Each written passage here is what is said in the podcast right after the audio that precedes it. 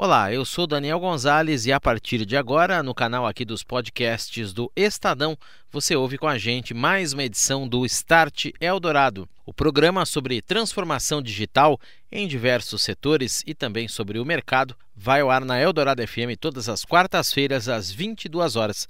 E nesta edição o tema é saúde. Start Eldorado. Oferecimento Orchestrating a Brighter World. NEC. No ar o Start Eldorado, aqui na Rádio dos Melhores Ouvintes. Tudo bem com você? Eu sou Daniel Gonzalez e o tema do nosso programa é a saúde. Como a inovação, a transformação digital vem beneficiando pacientes em procedimentos médicos, cirurgias, exames, diagnósticos, a saúde que já se beneficia de conceitos como a internet das coisas, a impressão 3D, o aprendizado das máquinas, a inteligência artificial e também a realidade aumentada. A nossa conversa é com o gestor médico do grupo Fleury, Gustavo Meirelles, aqui no Start Eldorado. Você ouve Start Eldorado. Oferecimento Orchestrating a Brighter World. NEC. A saúde e a transformação digital. Quais são os ganhos, benefícios para os pacientes em tratamentos, em diagnósticos? Nosso convidado desta noite aqui no Start Eldorado é o médico Gustavo Meirelles, ele que é gestor de estratégia e inovação do grupo Fleury, com a gente aqui no estúdio da Eldorado FM. Boa noite. Tudo bem? Boa noite, Daniel. E conosco o jornalista Renato Cruz, comentarista do Start Eldorado. Boa noite, Renato. Boa noite, Daniel. Boa noite, doutor Gustavo. E boa noite, ouvinte. Bem, não dá mais para separar saúde e tecnologia. Quais são as principais inovações já acontecendo nesta área, doutor Gustavo? Com certeza. A saúde é uma área hoje muito impactada por inovações tecnológicas e, na minha opinião, a cada dia será mais. Nós vemos inteligência artificial, internet das coisas, impressão 3D, entre outras inovações, impactando de forma positiva médicos e pacientes. E, doutor, como vocês estão usando a inteligência artificial e como isso deve evoluir no, no futuro? Vai chegar um momento que as pessoas vão ser atendidas por máquinas? É, Renato, essa é uma ótima pergunta e um temor, inclusive, de muitos médicos nos dias de hoje, já que muito se fala de inteligência artificial, talvez seja o tema da vez na área de inovação em saúde. A grande verdade é que a inteligência artificial veio para somar e a combinação das máquinas eficientes com médicos bem treinados e com bom conhecimento clínico e ótima relação com os pacientes será a melhor combinação que nós teremos nos próximos anos. Uh, nós já utilizamos a inteligência artificial no grupo Fleury, por exemplo, na área de genômica. Nesta área, conseguimos com que médicos do grupo adicionem informações clínicas valiosas e, em conjunto com o computador, nós teremos para os pacientes um impacto significativo. Então, a máquina é um auxiliar do médico? A máquina é um grande auxiliar do médico. Por exemplo, também em outras áreas, como na radiologia, a máquina auxilia no reconhecimento de imagens médicas, conseguirá talvez separar exames normais de exames anormais, auxiliar o médico na priorização de exames para um laudo mais urgente e também na conduta clínica. Agora, doutor, como é que acontece essa troca de informações entre o médico, o profissional médico e a máquina? O médico, evidentemente, tem a última palavra nos tratamentos, nos processos todos, e a máquina, por sua vez, também recolhe essas informações e aprende. É assim, como é que isso funciona exatamente? Exatamente, Daniel. A máquina recebe as informações dos médicos e, com o passar do tempo, vai ficando a cada vez melhor. O médico, por sua vez, faz a curadoria, curadoria final dessas informações, ou seja, ele dá a última palavra, avalia todas as informações recebidas de um sistema de inteligência artificial e, com seu juízo crítico, bom senso e experiência no relacionamento com o paciente, dá a palavra final. A tendência então é que também esse processo vá melhorando ao longo do tempo, que as máquinas também vão aprendendo cada vez recolhendo informações, pensando entre aspas em processo, sugerindo coisas. Ao longo do tempo, essa, esses laços tendem a se estreitar cada vez mais. Certamente, eu vejo que não só a máquina, mas também o médico irá aprendendo e se aperfeiçoando ao longo do tempo. E essa combinação homem-máquina vai ficando a cada dia melhor. Então é um processo contínuo de aprendizado e a partir do qual o grande beneficiado é o paciente. Doutor Gustavo, você falou em impressão 3D. Como isso se aplica à medicina? A impressão 3D também é uma área que impacta de forma significativa e muito positiva a medicina nos dias de hoje. Então, nós já utilizamos a impressão 3D em casos selecionados, por exemplo, na programação cirúrgica de procedimentos ortopédicos, de cirurgias de base do crânio. A impressão 3D auxilia o médico cirurgião a selecionar a melhor prótese, melhor conduta cirúrgica para o seu paciente, novamente beneficiando o sistema de saúde como um todo. Muito bem, esse é um dos conceitos, né? A impressão 3D. O senhor falava antes de inteligência artificial. E nós temos aí na área da transformação digital vários termos da moda, né? Um deles que mais fala é a internet das coisas. Como é que isso deve acontecer, doutor? Se é que já não está acontecendo nos processos de saúde para melhorar também a vida dos pacientes? É, a internet das coisas também uh, impacta não só nós no, no, dia a dia, nas nossas residências, mas também hospitais, clínicas, centros diagnósticos, já que a internet das coisas acaba nos auxiliando, por exemplo, a termos uma programação do momento ideal para troca de um equipamento médico, de um componente de um tomógrafo ou ressonância, antes que eles deem problema, mas sim uma manutenção programada é, que eu possa não só prevenir, como também é, ter isso dentro uh, da minha programação. O senhor citou até o exemplo de um tubo de um determinado equipamento que avisa, ele seria capaz, ou já é capaz de avisar que ele vai dar um problema daqui a um tempo. Então. Dizer, o grupo já pode se preparar e já consertar a máquina antes que isso aconteça. Exatamente. Vamos pensar, por exemplo, um tomógrafo ou um aparelho de ressonância magnética uhum. que tem componentes eletrônicos caríssimos uh, e muitas vezes delicados. Então, se esses componentes estragam, eu tenho que interromper a máquina, prejudicando o atendimento aos pacientes. Se eu tenho, por internet das coisas, peças que nos avisam de forma programada a sua data de validade ou o momento certo para essa substituição, eu consigo fazer essa troca antes que a máquina dê um problema efetivo. Doutor, na prática, o que o paciente pode esperar de, de melhora né, no atendimento dele, no resultado de exames, a partir dessas tecnologias? Essa também é uma ótima pergunta, já que o paciente deve ser o grande beneficiado disso tudo. Então, não existe inovação em saúde sem que o paciente, hoje, que está no centro da atenção, seja o grande beneficiado. E, na minha visão, o que acontecerá é a junção da máquina com o médico oferecendo para o paciente as melhores decisões terapêuticas, as melhores estratégias de conduta, a literatura médica mais atual e, com tudo isso, o procedimento médico também mais seguro e preciso. Agora, o senhor utilizou uma palavra até rememorando o início da nossa conversa, quando o Renato perguntou se chegará um tempo ou uma época em que seremos atendidos por máquinas, o senhor usou a palavra junção, quer dizer, a intenção de estudo não é substituir o profissional médico em nenhuma hipótese, mas tornar o trabalho dele mais efetivo, mais fácil, talvez, ou com mais opções, usando justamente a máquina a seu favor e não como substituta. Esse Exato. é o princípio da, da, é, de tudo isso. Exato, também uma ótima pergunta, já que o princípio do uso de inteligência artificial, de outras inovações na saúde, não é a substituição do médico, mas sim que o médico seja cada vez mais empoderado e tenha mais conhecimento. Vejam, nos dias de hoje, com tanta informação médica disponível, é praticamente impossível que um profissional da área de saúde consiga se manter atualizado todos os dias. Uhum. A máquina faria esse serviço braçal, diríamos assim, de selecionar as melhores informações, selecionar também as melhores imagens daquele caso, e o médico colocaria o seu juízo crítico, seu bom senso, a sua experiência em conjunto com a máquina. Isso nós já vimos em outras áreas, por exemplo, o xadrez foi assim no passado, a indústria de aviação também foi assim. A combinação do homem com a máquina é a melhor estratégia para os próximos anos. Você ouve Start Eldorado. Oferecimento Orchestrating a Brighter World. NEC. De volta, este é o Start Eldorado aqui na Rádio dos Melhores Ouvintes. Com a gente na Eldorado FM nesta noite, Gustavo Meirelles, ele que é gestor médico da área de estratégia e inovação do grupo Fleury. E continuamos o papo sobre saúde e transformação digital.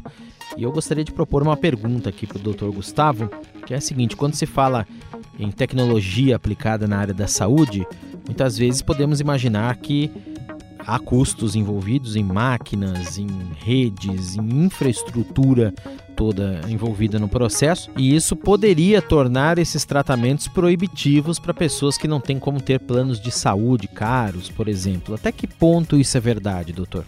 Pelo contrário, nós teremos, talvez no início, uma impressão de um aumento de custo, já que nós uh, traremos novas tecnologias para o uso diário, mas em pouco tempo essas tecnologias estarão incorporadas e reduzirão o custo da saúde, além de fornecer acesso para pessoas hoje em locais muito distantes, remotos, que não são atendidas da melhor forma que deveriam. Então, é, com telemedicina, teleradiologia, outras inovações também que surgem na área de saúde, mesmo pessoas que não se encontram em grandes centros podem ter o um melhor atendimento médico. Aí você conectaria esse paciente de fora por meio de uma unidade de saúde ou alguma coisa assim, com transmissão de dados em alta velocidade, análise de dados também, para que a pessoa seja, entre aspas, atendida como se estivesse presencialmente, digamos, numa capital, num grande centro.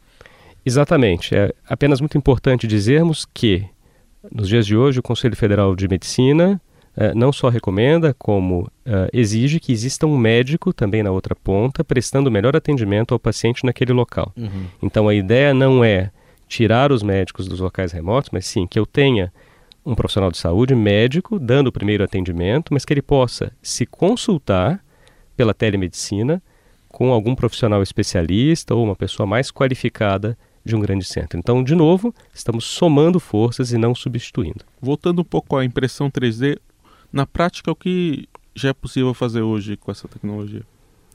É possível programar cirurgias, selecionar, por exemplo, numa cirurgia ortopédica, qual é a melhor prótese para aquele paciente específico. Então, eu consigo fazer uma impressão sob demanda, praticamente uma peça feita à mão. Em vez de utilizar uma peça com tamanho padrão, eu adequo o tamanho e o formato daquela peça à anatomia do paciente. Posso também utilizar em outras cirurgias, como as cardíacas, cirurgias de traqueia e dos brônquios nos pulmões. Então, são infinitas as possibilidades com a impressão 3D.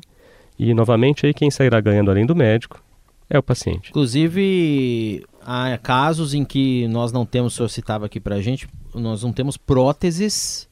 O caso da traqueia, que o senhor citou do recém-nascido, que pode-se imprimir uma traqueia para que se faça uma cirurgia, por exemplo, ou então usar a impressão 3D para fazer a peça para o médico visualizar o que, que, exatamente ele tem que fazer no paciente sim, antes de, de sim. a A impressão 3D pode ser usada para cirurgia propriamente dita e também para aprendizado. Uhum. Imagine que grande parte do ensino médico, o meu foi assim, foi baseado em cadáveres. Então, em vez de usar cadáver, eu poderia utilizar peças feitas com impressão 3D que simulam da forma mais adequada possível a anatomia humana ou mesmo condições de doenças. Doutor, é, há algum tempo a gente ouve falar em realidade virtual, agora em realidade aumentada, também é uma tecnologia que está sempre para acontecer, né? No setor industrial a gente vê algum uso, no setor médico também existe, existem aplicações interessantes dessas duas tecnologias? Também já temos. Por exemplo, houve um procedimento médico realizado há pouco tempo com profissionais em vários locais do planeta. Então, um médico no Oriente Médio, um radiologista na Inglaterra, um clínico nos Estados Unidos e o paciente na África. E tudo isso por meio de realidade virtual, com avatares desses profissionais, como se eles estivessem todos os quatro na mesma sala.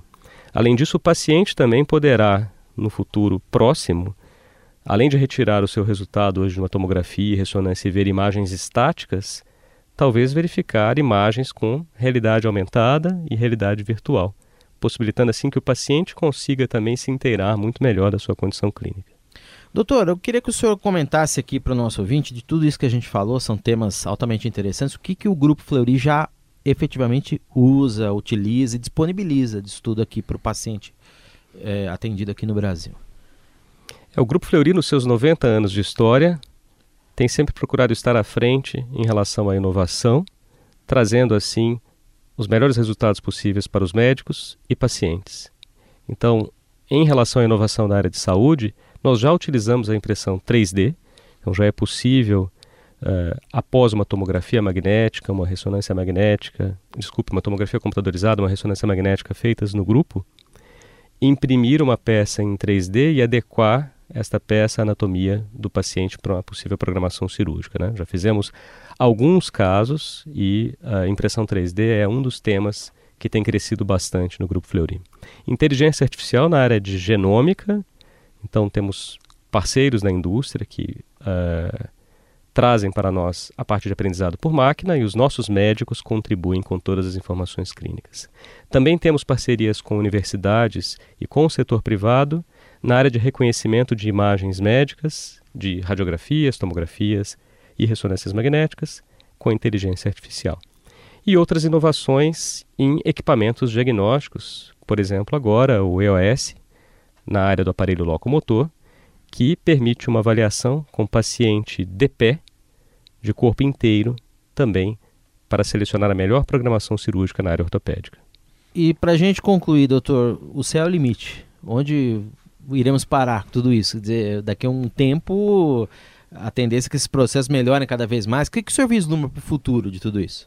Eu vislumbro algo muito bom, tanto para médicos como, como para pacientes. Imagino que o céu realmente seja o limite, mas sempre com essa filosofia de trabalho conjunto do homem e da máquina, não só do médico, mas de todos os profissionais de saúde. Vejo a inovação na área da saúde como vindo de forma muito positiva e com um potencial muito otimista, possibilitando assim que nós tenhamos uma saúde melhor para mais pessoas. O senhor vê que o profissional que já tem uma formação de alguns anos, de um profissional mais tradicional, o profissional vem procurando se atualizar, se inteirar dessas tecnologias, ou tudo isso é mais fácil para os novos médicos que estão se formando agora, nessas novas gerações, nas universidades? Não, certamente. Eu vejo os profissionais que já têm mais tempo de experiência abertos a essas tecnologias e talvez até mais otimistas que os mais jovens. Vejo os profissionais mais novos com muito receio da inteligência artificial, principalmente, tomar o seu lugar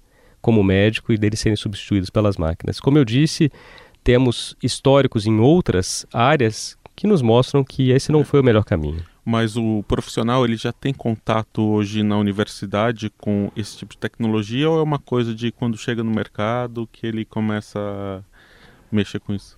Eu vejo algumas universidades já se mobilizando para tanto ensinar os profissionais com realidade virtual, realidade aumentada, impressão 3D, trazendo alguns conceitos de inteligência artificial. Tanto é que parte das parcerias que nós temos no Grupo Fleury são com universidades. Então, eu já vejo isto desde a faculdade de medicina até o médico formado. Esse é o Dr. Gustavo Meirelles, ele que é gestor médico de estratégia e inovação do Grupo Fleury, com a gente nesta noite aqui no Start Eldorado, que eu agradeço a presença e também a entrevista. Um abraço, doutor, muito obrigado, até uma próxima. Muito obrigado, Daniel. Obrigado, Renato. Obrigado também ao nosso ouvinte. Jornalista Renato Cruz, que participa com a gente todas as edições aqui do Start Eldorado, nosso comentarista. Um abraço, Renato. Até semana que vem. Um abraço, Daniel. Um abraço, doutor Gustavo. Até semana que vem. Você ouve Start Eldorado. Oferecimento. Orchestrating a Brighter World. NEC. O governo dos Estados Unidos vai pedir o histórico de cinco anos em redes sociais para você que quiser um visto norte-americano de qualquer categoria. O movimento atual nos Estados Unidos é ainda mais abrangente em relação de quando foram apresentadas as linhas gerais desse assunto pela primeira vez, há alguns meses atrás. Inicialmente, este, cinco anos, seria o período para casos excepcionais. A proposta, agora em discussão no Escritório de Gestão e Orçamento norte-americano é cobrar a vida online de forma geral a todo mundo que for pedir um visto para os Estados Unidos. Segundo a agência de notícias Reuters, a maior parte dos candidatos a visto de imigrante ou não deve listar no formulário federal todas as mídias sociais que foram usadas nos últimos cinco anos, incluídas todas as redes sociais. Essa informação será usada para vetar e também identificá-los de acordo com a proposta. Se aprovado, esse tema afetaria cerca de 15 milhões de pessoas que todo ano pedem o visto para os Estados Unidos. A rede social Instagram começou a restringir o acesso de terceiros a dados pessoais de seus usuários por meio das chamadas APIs ou interfaces de programação de aplicativo. O movimento da empresa que é de propriedade do Facebook, é um reflexo da crise de confiança pela qual a rede social passa após a revelação de que dados de mais de 50 milhões de usuários do Facebook foram usados por uma empresa, a Cambridge Analytica, numa tentativa de manipular as eleições presidenciais norte-americanas em 2016. E a empresa Gartner aponta que o mercado de tecnologia vai movimentar neste ano de 2018 nada mais nada menos do que 3,7 trilhões de dólares em investimentos. O número é 4,5% maior do que no ano passado, 2017. Será puxado pelos softwares corporativos, que neste ano prevê a consultoria terá um crescimento de 9,5%. Em 2019, a alta prevista é de 8,4% de crescimento neste setor, o que soma um total aí de 421 bilhões de dólares. Dentre esses sistemas, as aplicações de Analytics, em especial no formato Software as a Service, terão grande espaço, assim como a computação cognitiva e inteligência artificial, dois temas da moda e da transformação digital que devem crescer 50% só no mercado brasileiro neste ano, de acordo com a também consultoria IDC. Setorialmente, os investimentos estarão por todos os lados saúde, automotivo, no setor de varejo, mídia, agricultura, bancos, vigilância, games, educação, seguros, atendimento ao cliente e casas inteligentes, as chamadas smart homes, serão só alguns dos setores que, conforme levantamento da Frost Sullivan, uma consultoria, se beneficiarão da aliança entre a inteligência artificial e os conceitos de business analytics nos próximos anos. Start Eldorado. Ponto final em mais esta edição do Start Eldorado. E se você perdeu qualquer destaque desta e também das edições anteriores, dá para ouvir todas elas nos canais de streaming do Estadão. Nosso podcast é publicado todos os sábados logo pela manhã nos principais serviços: o Deezer, o Spotify, o Google Play Music e o iTunes. Basta procurar por lá o canal do Estadão Notícias. Você ouviu? Start Eldorado. Oferecimento Orchestrating a Brighter World. NEC.